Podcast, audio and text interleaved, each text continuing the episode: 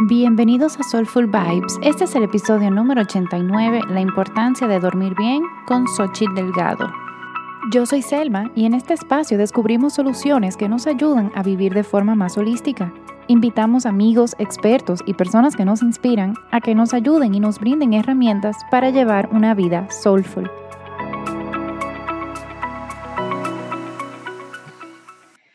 Hola a todos y bienvenidos. Hoy vamos a tratar de un tema súper interesante y súper necesario hoy en día, que es el sueño desde el punto de vista de la neurociencia.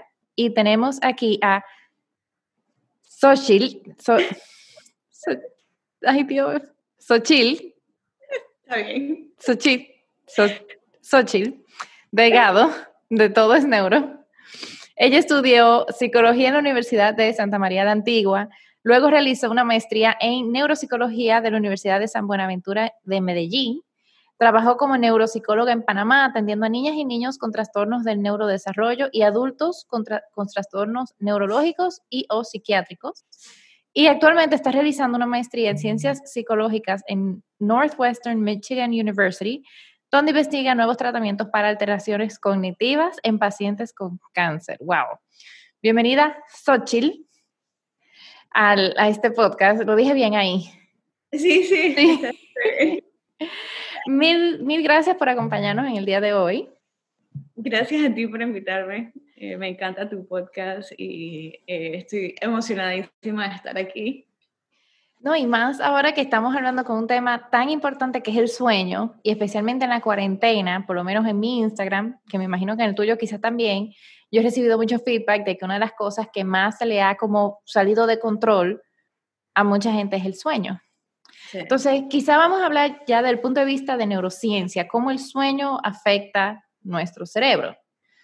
Vamos a ver, del punto de vista, ok, buen sueño, ¿qué nos hace? Y no tener buen sueño, ¿qué nos hace? Eh, ok, voy a empezar como en general, porque el sueño no solamente, o sea, el sueño es para el cerebro, por el, por el cerebro y del cerebro, pero el sueño también, o sea, dormir también impacta el cuerpo. O sea, cuando no dormimos bien, eh, nuestras, las células que se encargan, como las células asesinas del sistema, así se le dice como en inglés, se les llama natural uh, killers, natural cell killers, una cosa así. eh, ellas son las que se encargan de, o sea, de combatir todas las eh, bacterias, todos estos organismos que intrusos en nuestro cuerpo. Son importantes para el sistema inmunológico y cuando no dormimos bien, o sea, hay una disminución de la activación de esas células. O sea, esas células no trabajan igual cuando no dormimos bien. Incluso una sola noche de sueño puede impactar el funcionamiento de esas células. Y se ha visto, pues, que el mal funcionamiento de esas células está vinculado con el cáncer, con desarrollar diferentes cánceres. Entonces, hay una relación entre dormir mal o sea, y dormir poco y el desarrollo de cánceres. También eh, se ha visto vinculado con la obesidad, porque durante el sueño eh, regulamos hormonas como la grelina y la leptina que tienen que ver con el apetito y con la inhibición del apetito. Entonces, eh, las personas que no duermen lo suficiente, las personas que no duermen bien, hay una desregulación de estas hormonas y tienden a tener más apetito e incluso a comer y no sentirse como saciados. Entonces hay también una relación con la obesidad. Eh, durante el sueño hay a nivel cognitivo, a nivel cerebral, hay dos procesos súper importantes que son, eh, uno es que el cerebro se limpia. Eh, antes no se sabía, hace 20, 30 años no se sabía lo, ¿Qué pasaba con todas las toxinas del cerebro? Porque tenemos esta barrera, la barrera hematocefálica, que no permite que cosas del cuerpo pasen al cerebro. Entonces, los investigadores se preguntaban qué pasaba, o sea, cómo el cerebro desechaba las toxinas. Y descubrieron que hay un sistema que se llama el sistema linfático, por las células gliales, que son otras células del sistema nervioso. Están las neuronas, que son las más famosas, pero las glías, ahora nos damos cuenta que ellas también son súper y que son súper importantes. Y uno de sus trabajos es, em, es, en este sistema linfático sacar las toxinas del cerebro. Y se llama linfático también, o sea, por las células gliales, pero también por el sistema linfático, que es el que desecha. Entonces, durante el sueño, el sistema linfático va sacando todas las toxinas, lo que son los betamiloides y las proteínas tau que producimos durante el día. Y es necesario producirlas, o sea, no es que no las podemos eh, dejar de producir. Cierta cantidad de de proteínas tau y betamiloides es necesaria, así como el cortisol, que también es algo necesario. Eh, pero cuando ya llegamos a niveles altos, es cuando tenemos un problema. Entonces, por ejemplo, las, eh, los betamiloides, la acumulación de betamiloides está vinculado con las demencias, la demencia tipo Alzheimer específicamente. Entonces, lo que se ha encontrado en muchas demencias es que eh, las personas tienen, muchos, muchas personas tienen una mala higiene del sueño y que hay una, una relación entre el sueño y el desarrollo de la enfermedad de Alzheimer. Eh, otra cosa importante que pasa durante el sueño eh, es la consolidación de memorias. Entonces, durante el sueño, especialmente durante el sueño profundo, eh, se van consolidando las memorias, especialmente las memorias declarativas. Entonces, todo lo que yo te estoy diciendo ahorita, en un momento, mi, en, en, mi sueño, en el sueño profundo, se consolidó toda esta información que he estudiado y leído para poder decirla. Entonces, es súper importante dormir para aprender. Eh, claro. Yo no sé dónde fue que yo le... Yo, ay, no, yo creo que fue en, en el documental de Babies que ellos hacen un experimento de los niños cuando están despiertos, que le enseñan algo, lo ponen a dormirse y después, o sea, hay un grupo que lo duermen y hay otro lo dejan despierto. Y los que durmieron se acuerdan más rápido de qué era lo que estaban haciendo antes de dormirse. Y los que no durmieron se confundían. es que eh, el sueño es súper importante para dormir. Los niños chiquitos, tú ves que duermen bastante, pero porque ellos están aprendiendo todo. O sea, todo es nuevo para ellos. Todo es, y también es agotante que todo sea nuevo, que todo sea estimulante.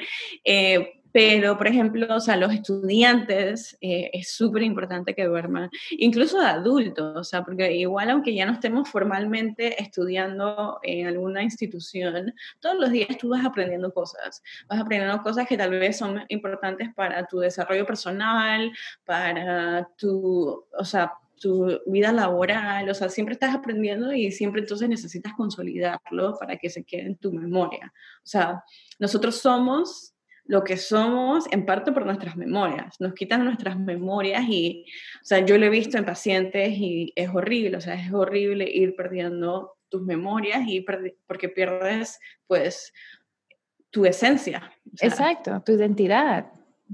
Wow, entonces, ok, esto es mucha información que después yo espero que todo el mundo que escuche eso, esto vaya y se duerma para que lo reciba. Pero vamos a ponerlo en, en, llano. ¿Cómo nos afecta ya? Eh, ya tú hablaste de la relación con el cáncer, de la relación con obesidad. Vamos a hablar de personas, todo el mundo relativamente saludable. Y digo relativamente saludable porque ya estamos acostumbrados a el insomnio, ya estamos acostumbrados a dormir mal, ya estamos acostumbrados a dormir seis horas de sueño cuando en realidad deberíamos tener más de ajá, más de siete. Em, ¿Qué pasa con esas personas cuando no dormimos? O sea, en el día a día. Okay. Eh, bueno, o sea, el sueño también, o sea, ah, va a haber consecuencias cognitivas, eh, por ejemplo, eh, menor tiempo de reacción, o sea, respondes más lento a las cosas, tu memoria operativa tu capacidad para manejar la información al mismo tiempo también es mucho más, eh, se, se, disminuye, eh, tu velocidad de procesamiento disminuye, eh, cognitivamente tu atención es más difícil prestar atención. por, hay muchos, por eso hay muchos accidentes de tráfico de personas que se quedan dormidas, porque o sea, cognitivamente no, no, van a poder funcionar a nivel emocional eh, va a haber una desregulación emocional porque el sueño también regula las emociones. Entonces, cuando el sueño es importante para la corteza prefrontal, que es esta parte eh, cerca de nuestra frente, eh, de uno de los lóbulos del cerebro, que es como el CEO del cerebro, siempre vamos a decirlo así, porque es el que dirige, el que toma las decisiones, el que planifica. Entonces, cuando uno no duerme bien, la corteza prefrontal no funciona bien. Entonces, si tu CEO no está funcionando bien, tú no vas a estar funcionando bien. Entonces estás más irritable, estás eh, más volátil, estás eh, más, eh, eres más hostil con, con, las personas, tienes a, a, o sea, apartarte de las personas. hay estudios que muestran pues que los líderes son más hostiles contra los trabajadores o, o, contra sus colaboradores, se tienden a hay una disminución de la, de la red de la teoría de la mente, que es una red que busca um, entender la perspectiva de los otros, entender las emociones de los otros. Entonces hay una disminución de esa, de esa red cuando la persona no duerme bien y hay un aumento de la red que tiene que ver con el espacio personal.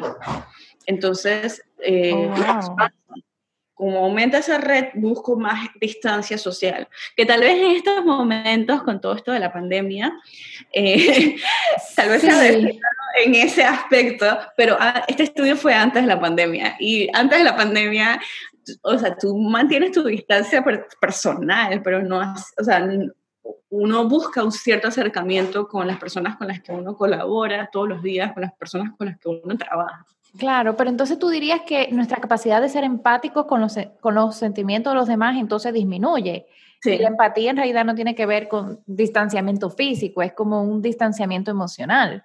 Sí, Sí, porque no solamente es la, la, distancia física, es la capacidad, es la red, esta la teoría de la mente que también entonces, o sea, no solamente me alejo físicamente de ti, sino que las cosas que tú dices no las entiendo o no las veo desde tu perspectiva y no me puedo poner en tus zapatos. Entonces viene, por ejemplo, un colaborador que algo fuerte le pasó en su, en su mañana y en vez de ser un poco empático y entender y ponerte en la posición de la otra persona, el, el líder eh, tiene entonces una posición fría, eh, una posición hostil. Y eso va a, a, afectar la calidad de la relación y pues la satisfacción también laboral del colaborador. Claro, no, y eso mismo también afecta a tus familias. Porque vamos a decir, tú tienes tu colaborador que ahora mismo la mayoría lo ve por la computadora, pero ¿y tu pareja, tus hermanos, tu, tu mamá, tus hijos? O sea, quien sea, también eso puede afectar. Totalmente, totalmente. O sea, no solamente el trabajo, eh, es también con las personas, con tu pareja, hasta con el perro. Sí. sí, en realidad eso del perro, en realidad si uno está fuera de su casilla, uno uno se, se, desahoga con el perro y el perro no, no, no siempre lo merece. O nunca lo merece. Ay, Dios. Nunca lo merece, pero siempre si está medio intensito y te cogió ese día así porque no dormiste bien y como no dormiste bien, no tienes esta capacidad para autorregularte, que luego entonces al final puedes sentir culpa por cómo lo trataste, ya sea al perro, a tu pareja, al colaborador, eh, y todo pues eh, en gran parte por una mala noche de sueño, porque incluso una mala noche de sueño se ha vinculado con mayores niveles de agresividad, de hostilidad, de menor empatía. Claro, no, definitivamente. Eh, y a mí, o sea, me está pasando, o sea, yo, yo estoy embarazada y me está pasando que yo duermo muy mal. Yo duermo mal todas las noches. Entonces es como que, ok, ¿cómo, o sea, y, y, me pasó la semana pasada, que una noche que yo dormí mal, a mi esposo le tocó ir a la oficina ese día, el día completo, que nunca está, o sea, no está yendo, pero ese día le tocó. Y yo me quedé con, con Luna, nuestra cachorrita. Y ya yo estaba histérica. O sea, yo, yo, yo no aguantaba. Yo dije, mira, ya, tú sabes qué, te tranqué, la tranqué, ella tiene un corralito con su camita y todo ahí, pero la tranqué. Y yo dije, yo no aguanto le escribí a mi esposo, mira, cuando tú llegues, para que tú sepas, Luna está ahí, tú te encargas, tú la bajas, tú no sé qué más. Yo me desentendí porque no aguanté.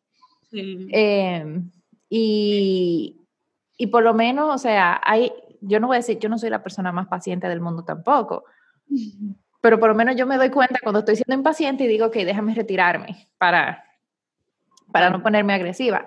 Pero yo también quisiera irme con el otro lado.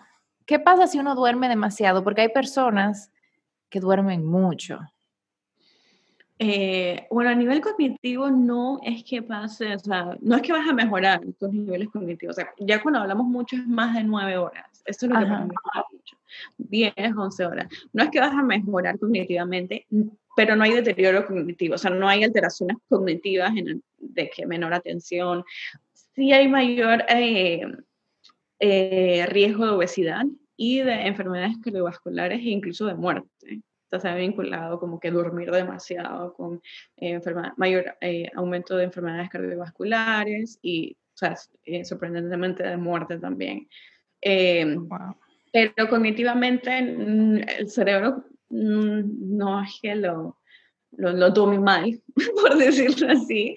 Él al parecer está relajado, sí, o le gusta o no le afecta que la persona duerma demasiado pero otras partes del cuerpo eh, si no les gusta y si no es bueno, entonces tampoco dormir demasiado. Claro. ¿Cuál es la cantidad de hora ideal que uno debería dormir todas las noches? Eh, para adultos de 25 a 64 años es de 7 a 9 horas de, de, de sueño. Tienes que identificar cuál es tu, tus horas. O sea, hay personas que dicen, yo con 7 estoy bien, yo con no, necesito 8, yo necesito 9. Eh, la verdad es que si tú me dices que necesitas menos de 7, yo no te voy a creer. lo que yo voy a pensar es que eh, tú, o sea, ya tu cerebro se acostumbró, porque el cerebro se acostumbra a dormir poco, pero eso no significa que no la afecte. Si hay personas que tienen una alteración genética que hace que puedan dormir menos de 5 horas y cognitivamente y también físicamente están bien pero esta alteración es súper rara. Estamos hablando de que del 1 2% de la población mundial. Y cuando las personas me dicen, dije, ay, sí, es que yo, yo soy ese, dije, yo soy de eso. Y no se han hecho un estudio genético y no pueden saber si es que en verdad tienen esa alteración de ese gen. Yo así como que, mm, ¿de verdad eres tú? ¿O es que ya tú, ya tú te acostumbraste a dormir poco? Entonces, para saber cómo yo sé si estoy, o sea, si necesito 7, 8, tienes que dormir por un mes sin alarma y ver cuánto, o sea, a qué hora tú, eh, te, despiertas naturalmente. Naturalmente. Es que tú deberías o sea, despertar naturalmente, no debería ser con alarma.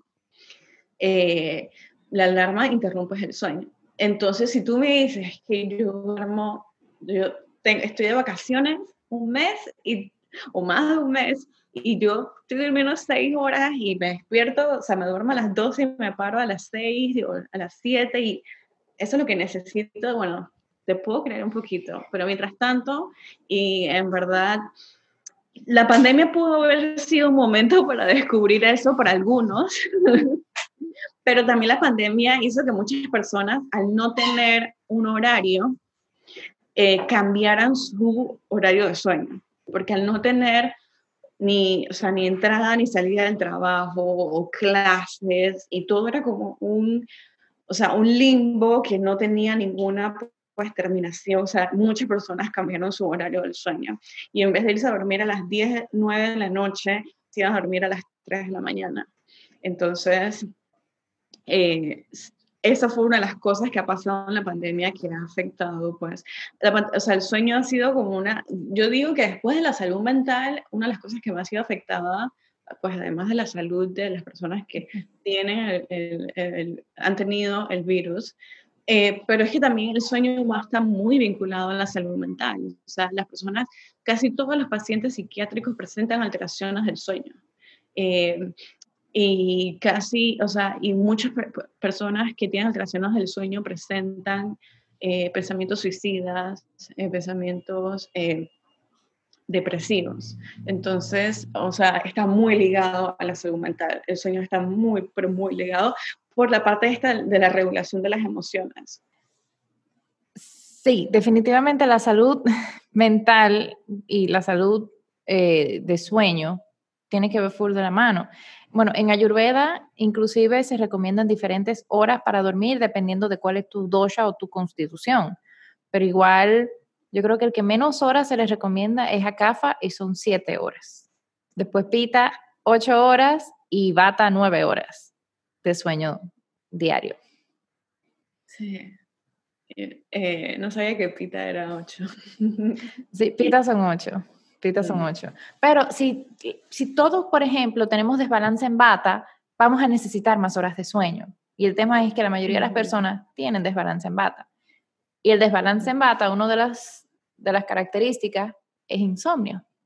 Mm. ¿Qué me lleva? Que me hicieron algunas preguntas en Instagram, déjame yo buscarlas aquí para leerlas.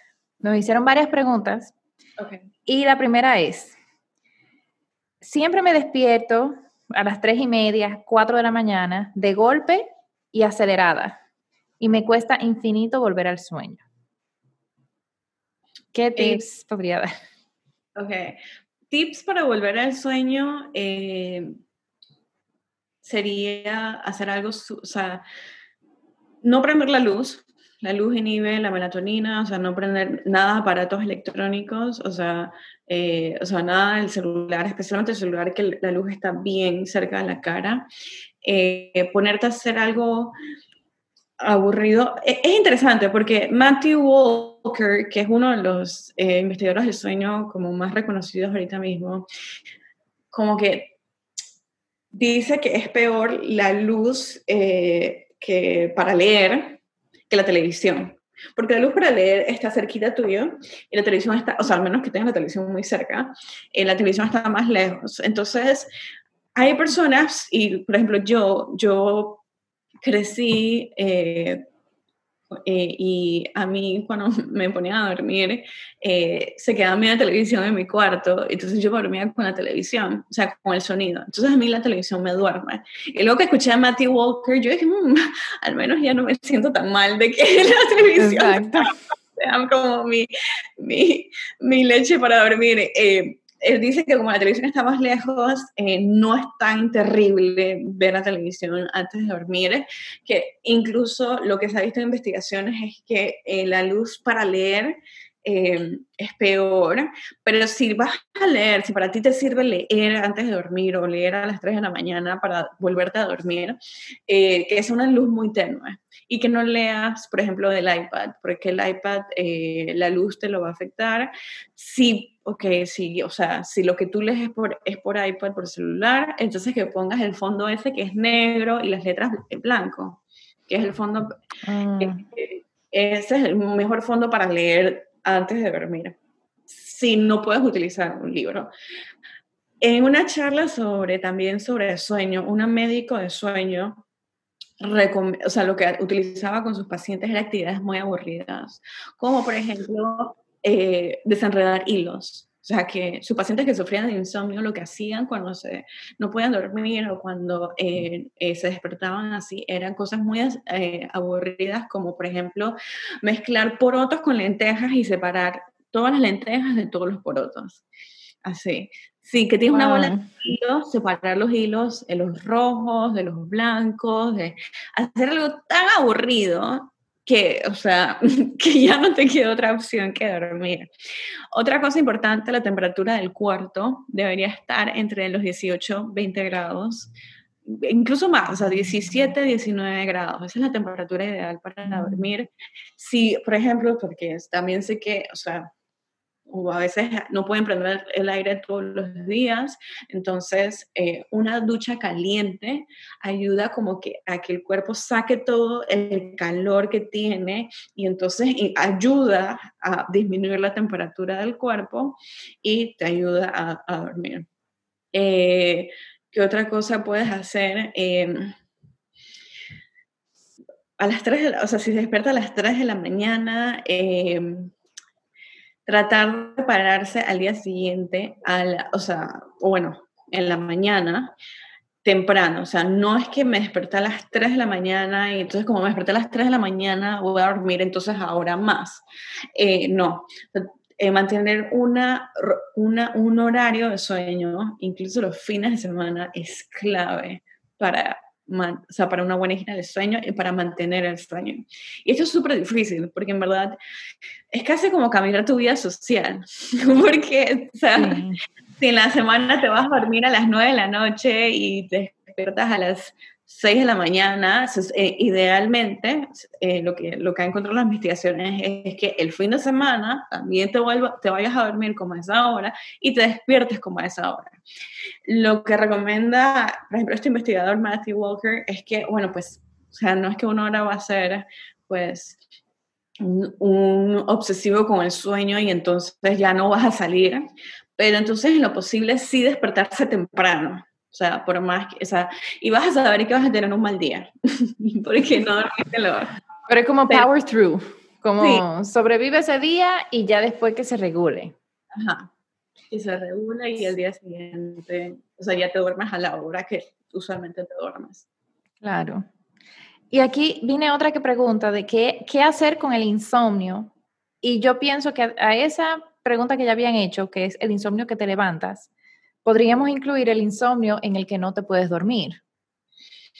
Sí, eh, por ejemplo, bueno, también con el insomnio, y sé que, por ejemplo, en Panamá, el Instituto del Sueño, creo que lo hace, eh, es una terapia para el insomnio que se llama Cognitive Behavioral Therapy eh, for, Insomnia, for Insomnia, que es CBTI, y sé que ahí en el Instituto del Sueño en Panamá utilizan o aplican ciertas técnicas. Idealmente, o sea, no, deberías tratar de no tomar medicamentos, o sea, no tomar incluso esta melatonina. Eh, lo que pasa con la melatonina es que empiezas a acostumbrar tu cuerpo de que, de que o sea, tienes que tomar esto y entonces los niveles, la producción de melatonina de tu cuerpo para, o sea, natural, porque te estás metiendo esta que es exterior. Entonces, eh, no tomar eh, medicamentos y eh, utilizar este tipo de terapias que son como más de cambios ambientales. Y es, por ejemplo, lo que dije, la temperatura, mantener la rutina, lo de tomarse una, una ducha, lo hacer ejercicio también, el ejercicio ayuda a inducir el sueño, o sea, eh, la luz, mantener, por ejemplo, media hora antes de irte a dormir, apagar la mayoría de luces que puedas para que tu cerebro ya se vaya desconectando, o sea, ya le, le, vaya diciendo, el ambiente le vaya diciendo a tu cuerpo como que, oye, ya es hora de dormir. Eh, mantener también un journal de sueño, para ver qué es lo que te ha funcionado y lo que no te ha funcionado.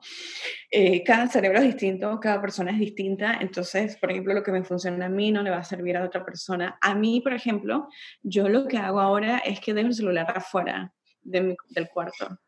Yo dejo el celular afuera del cuarto y, eh, porque antes, o sea, lo primero que hacía al despertarme era ver mi celular. Y entonces si me despertaba a las 3 de la mañana, veía mi celular y la luz, entonces ya, me, o sea, eh, me inhibía el sueño y empezaba como este loop, o sea, de que dormía mal. Entonces ya yo dejo el celular afuera y ya, o sea, cuando entro al cuarto es para dormir. Y lo primero que hago cuando me despierto no es ver el celular.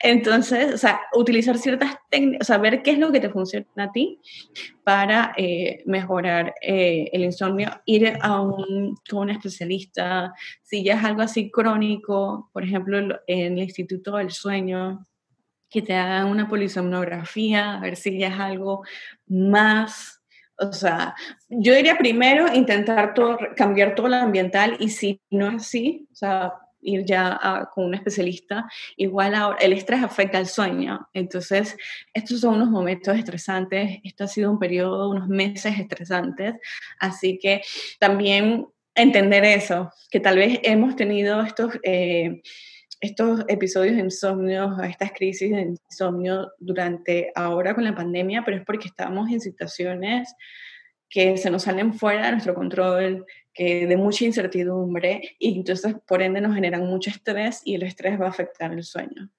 Claro. Eh, sí, ah, la, ¿eh? la, última, meditar. Meditar es súper bueno para, para... La meditación. La meditación, o sea, la meditación sí eh, ayuda muchísimo, eh, especialmente, o sea, sé que es difícil, o sea, no todo el mundo, pero si, si, lo, si, si lo puedes hacer, si no te crea ansiedad, porque hay personas que no es que me pone más ansioso. Exacto. Hazlo, es ayuda mucho a mejorar la higiene del sueño. Definitivamente. Y eh, hicieron otra pregunta, que lo que voy a hacer es como unirla con la tuya, que es, ¿qué medicamentos recomienda el ayurveda para el insomnio? Aquí es que viene, en ayurveda no se recomiendan medicamentos para el insomnio, sino que, como tú estabas diciendo, una buena rutina de sueño es lo ideal y acostarse entre 9 y 10 de la noche. Y a eso que ya tú estabas diciendo, yo lo voy a agregar, eh, hay una lechita de la noche que uno se puede tomar que ayuda a uno a dormir mejor. Hay hierbas ayurvédicas, pero las hierbas, y es el enfoque ayurvédico, no es de que, ah, yo tengo un problema para insomnio y me voy a tomar esto, no, sino es, ok, ¿qué tu cuerpo necesita para tener un soporte de salud? Porque en ayurveda no, o sea, no se exhorta a que uno dependa de nada. O sea, que uno pueda comer de todo y que uno tenga buena salud, pero no dependa de ninguna hierba. Pero a esa lechita se le puede echar un poco de ashwagandha, que ayuda a uno relajarse, pero no es algo de hacer todos los días. Y un masajito en los pies. Eso es buenísimo. O sea, un masajito en los pies justo antes de dormirse. Em, en mi cuarto no hay televisión ni nada. Yo hubo un tiempo que sí quité, saqué el celular, pero ahora yo me di cuenta que a mí me duerme escuchar a la gente hablando. Entonces, cuando yo me despierto, porque me estoy, o sea, como estoy incómoda y no me encuentro, hay veces, oye, o me tengo que parar al baño, eh, me da muy, mucho trabajo reconciliar el sueño, porque en el baño yo tengo que prender la luz, porque si no me caigo, entonces no me puedo caer. Em, yo lo que hago es que pongo podcast y me duermo escuchando podcast, porque a mí me, me duerme que me habla la gente. Es, que no, eso, eso, es lo que a mí me duerme la televisión, porque cuando estaba chiquita, eh, o sea, me decían que no, no puedes mirar, o sea, tú tienes que dormir, pero nosotros vamos a ver televisión. Y yo creo que es el sonido ese, o sea, es el sonido lo que me, me induce el sueño. Exacto.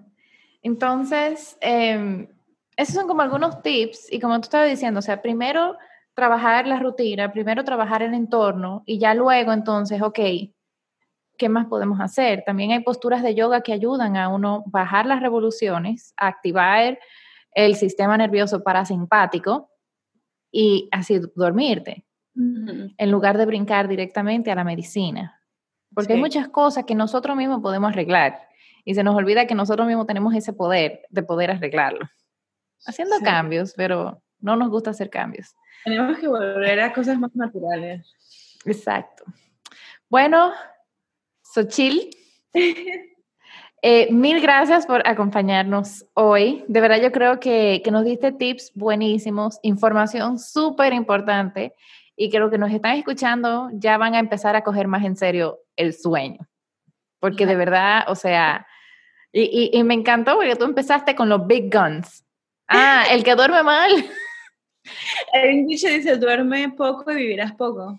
Exacto, entonces ya saben que obesidad, Alzheimer's, cáncer, etcétera, están relacionadas con mal sueño. Ojo, no es que si, todo, si tú duermes mal te va a dar cáncer, pero vamos a evitar. Em, ¿Dónde la gente te puede encontrar? Eh, por Instagram. Eh, mi Instagram es Todo es Neuro, donde pues tengo información sobre neurociencias, neuropsicología y psicología. Y también tengo un newsletter eh, que también es sobre los los mismos temas, pero ahí como que ahondamos más. Eh, lo que en Instagram a veces no nos permite expandirnos, entonces ya me expando más. Claro. Y una pregunta que siempre le hacemos a todos nuestros invitados y que no te quedas fuera, si nos puedes contar cuáles son las tres cosas que haces para tener un estilo de vida soulful. Eh, dormir, dormir bien, de verdad, desde que yo sé esto, yo he tomado el sueño como algo más eh, importante de lo que antes lo, tomaba. Eh, hacer ejercicio y pues estar con pues, eh, las personas, mis seres queridos, mis familiares, amigos, pareja. Muy buenos tips. Así que todos, señores, a dormir bien. Inviertan en su buena cama, su buena almohada, su buena rutina y a dormir, a dormir se ha dicho.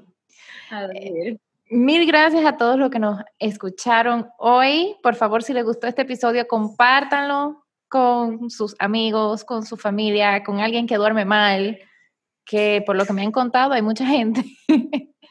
Así que de repente se vuelve viral este episodio para que todo el mundo duerma bien. Em, y si todavía no me siguen en Instagram, me pueden seguir en arroba soulfulvibes, rayita abajo al final. Y si tienen cualquier pregunta, comentario, sugerencia de episodio o de tema, por favor me pueden mandar un mensaje directo ahí mismo a Instagram o también me pueden mandar un correo a selma.soulfulvibes.com. Les mando un fuerte abrazo. Namaste.